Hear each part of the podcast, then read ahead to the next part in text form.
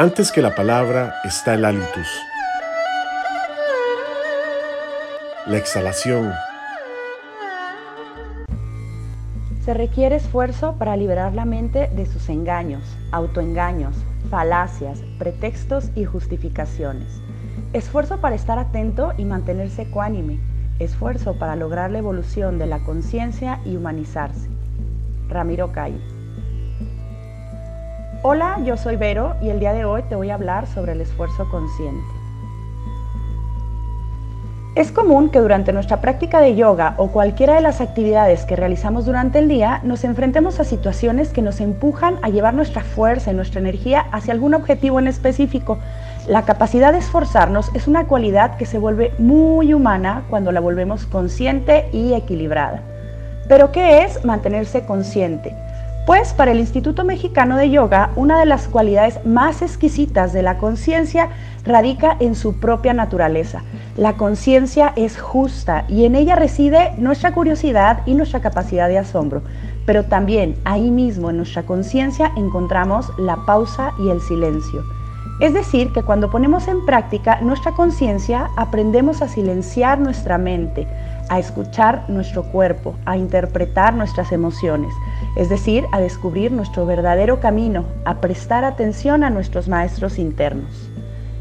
El budismo emplea dentro de su tradición algunas analogías y una de ellas trata sobre el esfuerzo consciente.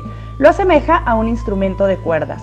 Si tensas demasiado las cuerdas de tu instrumento, las reventarás o su sonido será crispado. Pero si tienes esas cuerdas demasiado flojas, tu instrumento no emitirá ningún sonido y se perderá el verdadero sentido de su existencia. Esta analogía nos invita a reflexionar sobre la calidad de nuestro esfuerzo, ya sea dentro de la práctica del yoga al querer aferrarnos a hacer alguna postura o bien en nuestra vida diaria cuando deseamos concluir con alguna tarea. No confundamos este esfuerzo consciente y amoroso con apatía. El esfuerzo consciente te lleva a reconocer tus límites y a trabajar disciplinadamente y con tenacidad. Es decir, a llevar el esfuerzo al límite sin excederlo, para de esta manera no forzarnos a llegar a un lugar al que no estamos preparados para permanecer. El esfuerzo es avanzar con determinación y con seguridad, pero al mismo tiempo con paciencia y con tolerancia es colocar el equilibrio como uno de los pilares fundamentales de nuestra existencia y nuestras actividades.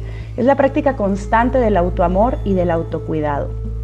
Durante nuestra vida oscilamos entre los polos del esforzarnos sacando el máximo provecho a nuestras capacidades y forzarnos vaciando todas nuestras energías y tensando al máximo todo lo que rodea nuestra vida. No es lo mismo esforzarse que forzarse. Cuando nos esforzamos de forma equilibrada, logramos dar lo mejor de nosotros. Recuerda que el esfuerzo sano siempre nos devuelve energía y satisfacción. Trabaja en ti mismo, busca el equilibrio en cada una de tus actividades. Recuerda que tu voz interna siempre sabe cuál es el camino. Toma un espacio para respirar y sobre todo confía en ti mismo. Busca el equilibrio en tu vida, en tus acciones, en tus relaciones y en tu trabajo. Vive en esfuerzo amoroso, progresa y avanza hacia tus metas desde el amor.